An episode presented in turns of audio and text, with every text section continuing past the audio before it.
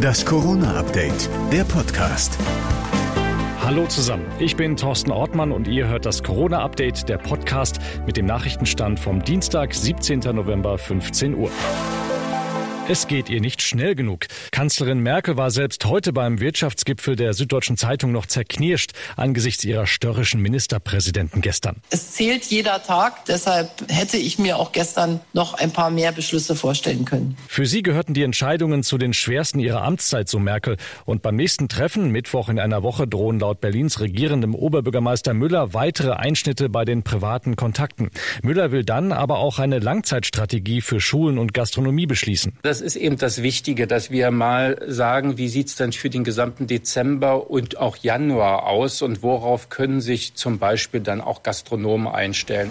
Heute startet der Lockdown in Österreich. Fast alle Geschäfte bleiben dicht. Ausnahmen sind Läden für den täglichen Bedarf. Auch Schulen und Kitas sind geschlossen.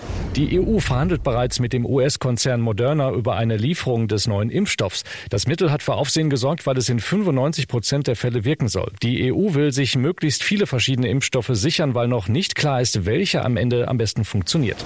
Gesundheitsminister Spahn plant ein neues Gesetz zur digitalen Krankschreibung. Danach soll jeder Beschäftigte die Möglichkeit bekommen, sich bei einfachen Erkältungen per Videosprechstunde krankschreiben zu lassen. Donald Trump klebt nach wie vor wie Patex auf seinem Bürostuhl im Oval Office und weigert sich, die Amtsgeschäfte an seinen Nachfolger Joe Biden zu übergeben.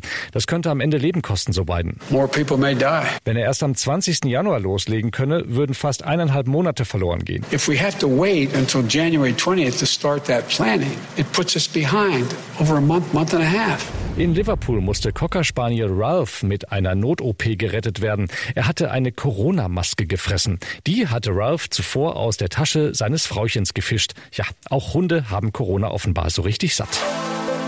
Das war das Corona-Update vom 17. November.